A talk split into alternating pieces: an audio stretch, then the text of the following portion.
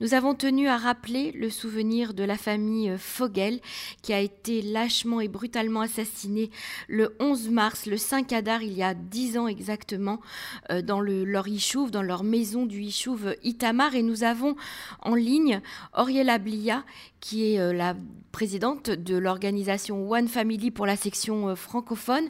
Bonjour Oriela, merci d'avoir accepté d'en parler, d'en reparler avec nous euh, sur les ondes de Cannes.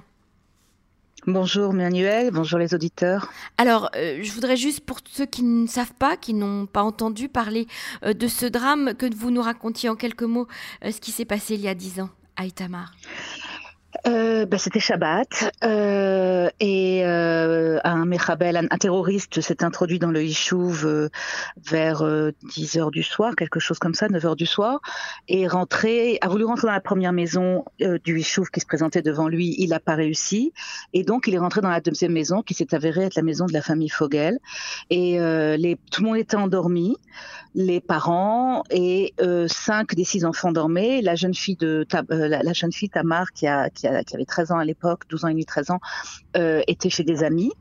Et euh, ils ont massacré, ils étaient deux, ils ont massacré à coups de couteau euh, toute la famille, en ayant, Dieu merci, pas trouvé, si je puis dire, Dieu merci dans ces cas-là, oui, Dieu merci parce qu'ils sont avec nous maintenant et tellement tellement de jeunes gens, euh, de beaux jeunes gens, euh, deux des autres garçons, mais ils ont assassiné donc euh, les parents, le Rav Oudi, la maman Ruth, Ruth, qui est la fille aussi de, du Rav Benishai et de la rabbinite Benishai, qui sont les rabbinimes de la Keila de oui, d'Italie, qui sont les rabbinites de la Keila de Emouna à Jérusalem, et trois des enfants, deux, deux garçons et un petit bébé de deux mois, Adas.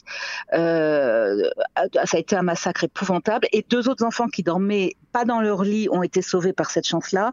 Deux autres garçons, ils dormaient un au salon, l'autre qui n'était pas dans sa place et était caché par les draps, donc ils, ils les ont pas vus. Mhm. Et apparemment, ils ont été dérangés par la jeune fille qui est arrivée à ce moment-là et qui est arrivée. Là, ils ont entendu le bruit, ils sont partis par la fenêtre, elle est rentrée par la porte. Je vous laisse même pas. Je pense que c'est même pas imaginable de voir euh, une chose pareille quand on a 12 ans. Mhm. Et elle ont, ont réveillé le Ishuv et, voilà. On se rappelle tous hein, de ce mot de Shabbat lorsque nous avons appris euh, ah, euh, la nouvelle. Oui, c'était épouvantable. C'était quelque chose de. Euh, on était, on était. Je crois que ça a traumatisé d'abord tout le peuple d'Israël. Avant de parler au niveau intime, ça a vraiment traumatisé le peuple d'Israël et le peuple juif dans le monde parce qu'ils ont eu après des témoignages de soutien du monde entier pendant les Shivas. Des, des, des, il y a une femme, même une femme qui est venue des États-Unis en aller-retour la même journée pour venir en soutenir les Fogel pendant les Shivas, les, les, Fogel et les Benishai pendant les Shivas. C'est-à-dire, c'était tellement, c'était une histoire qui a tellement choqué la mhm. Communauté juive internationale, le peuple d'Israël, le peuple juif, et, évidemment la communauté francophone et même israélienne, puisque le, le, Rav, le Rav Fogel était euh, Rav de Yeshiva et Tamar, il avait tous ses élèves aussi de, de toutes les autres Yeshiva où il avait été dans le Gush Katif à l'époque du Gush Katif, il y avait aussi ses, ses soldats puisqu'il mhm. était officier. C'était euh, l'enterrement qui a eu lieu, je, je crois que c'était un enterrement dont on, pour ceux qui étaient, n'oublieront jamais leur vie. C'était un, un dimanche matin. Oui. Le même temps qu'aujourd'hui, c'est-à-dire un soleil d'hiver euh, extraordinaire. Et euh, je ne suis pas sûre qu'on n'ait pas dépassé les 100 000 personnes présentes. Je n'ai jamais vu euh, même l'entrée de Jérusalem avec les voitures garées sur l'autoroute de l'entrée de Jérusalem avec l'autorisation de la police sur trois et quatre fils d'épaisseur. Mhm. C'est-à-dire que c'était quelque chose de, Les gens étaient sur les toits, sur les... Les oiseaux ont arrêté de chanter. Mhm. Les oiseaux, au moment où le convoi est arrivé, ont arrêté de chanter. C'est quelque chose qui a marqué énormément de gens. J'entendais autour de moi, dans toutes les langues d'ailleurs, les gens qui disaient la même chose. Tu as remarqué il n'y a pas de bruit, il n'y a pas d'oiseaux qui chantent, même pas les hélicoptères qui surveillaient la sécurité et les films.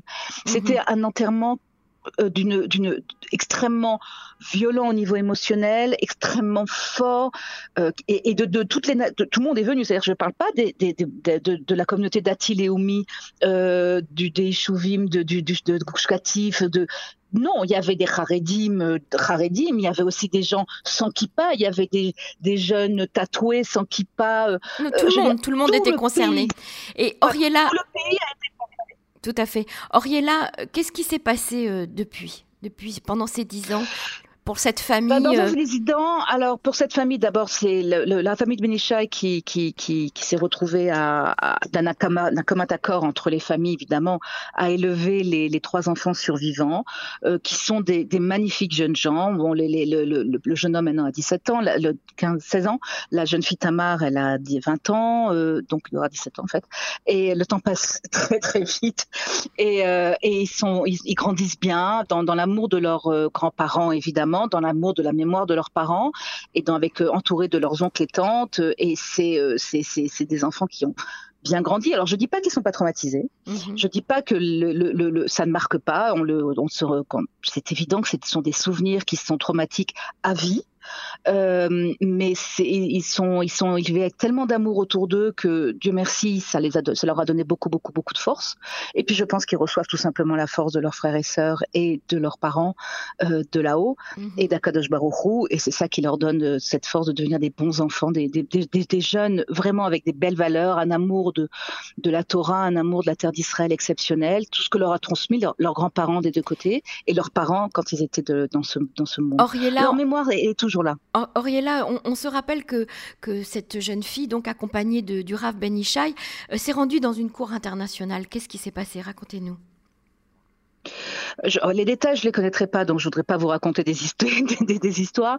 Euh, je ne les connais pas. Il y a une plainte déposée, une plainte. Il y a eu une plainte déposée par la jeune fille qui a décidé qu'il fallait porter plainte à la Cour internationale de justice pour l'assassinat de ses parents parce qu'elle trouve scandaleux, comme nous tous, que les terroristes soient euh, en prison. Certes, c'était très bien, mais scandaleux parce que ils, ils sont ils, ils sont, euh, ils sont euh, entourés de, de, de, de, du soutien de leur famille et du soutien de l'autorité euh, dite palestinienne et reçoivent de l'argent. Et euh, ça a beau être bloqué par l'État, il y a quand même des choses qui se passent qui sont évidemment Elle était toute jeune, hein, je crois, quand elle s'est rendue dans cette Elle était toute, elle avait 15, 15 ans, 15 ans, 16 mhm, ans. Mhm. Elle était vraiment une petite jeune fille. Il fallait beaucoup de force pour le faire. C'est quelqu'un qui a énormément, évidemment, qui a beaucoup mûri, c'est clair, et qui et qui qui a énormément de force et, et, et qui est vraiment une très belle jeune fille, une très très belle jeune fille.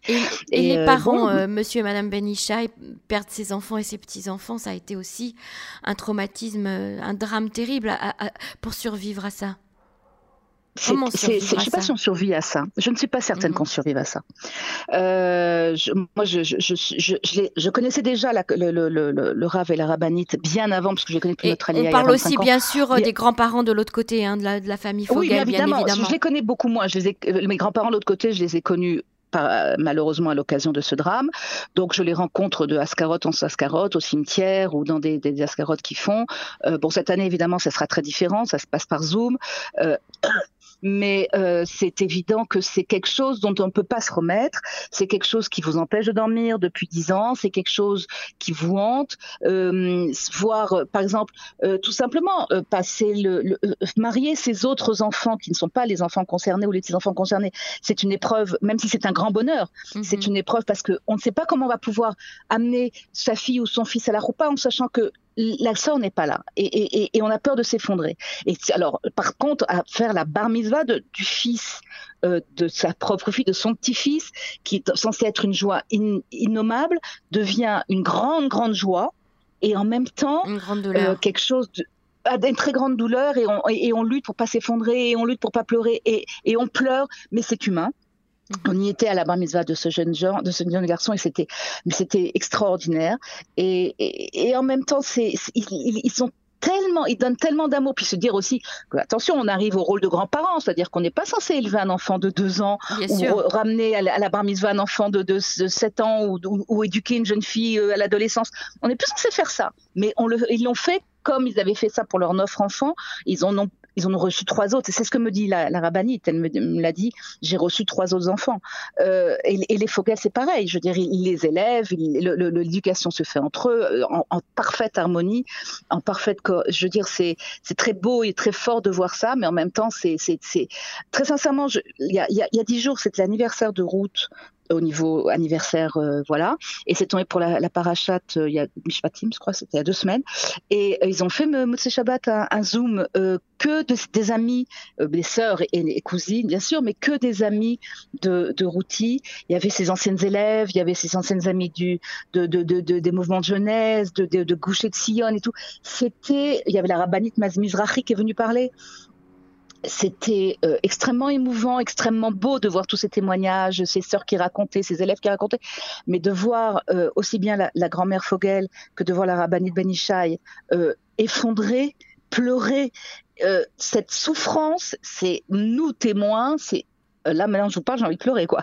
Mhm. C'est complètement insoutenable. Mhm. C'est et en même temps on, on voit le, le, le chemin qu'ils ont accompli, la force qu'ils ont eue et elles le disent et elles le redisent. Ils le font grâce à la force que leur apportent leurs sœurs, leurs filles.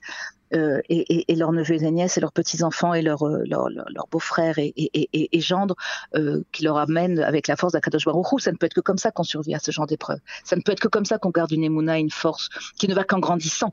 Mhm.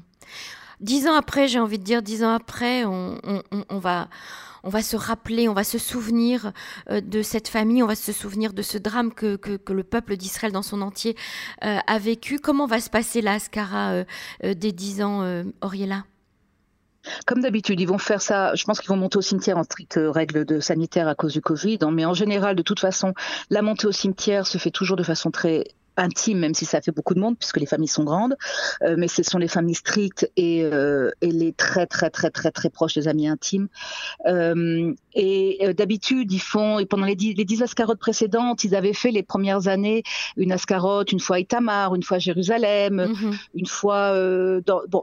Mais là, ils avaient depuis la, depuis depuis deux ans, ils ont décidé de faire ça Ascara au cimetière familial et euh, dans la communauté des Mouna, ils font Ascara avec la communauté des Mouna. Donc cette année, ils vont le faire par Zoom jeudi soir et euh, ils vont faire aussi une Ascara Zoom euh, intime.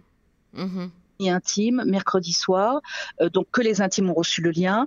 Euh, donc jeudi soir, c'est plus ouvert ça... au grand public. Donc euh, tous ceux qui veulent y voilà, participer. Jeudi soir, c'est le grand public de. Mm -hmm. Voilà, absolument. Si les gens veulent assister à cette ascara, je pense de toute façon c'est diffusé dans le site des Mouna. Mm -hmm. la communauté des Mouna le, le, a diffusé le lien, mais je, je crois que le, sinon la, première se fera de façon bon intime. Ça fait évidemment beaucoup de monde, mais ça fera de plus plus pour voilà. Mm -hmm.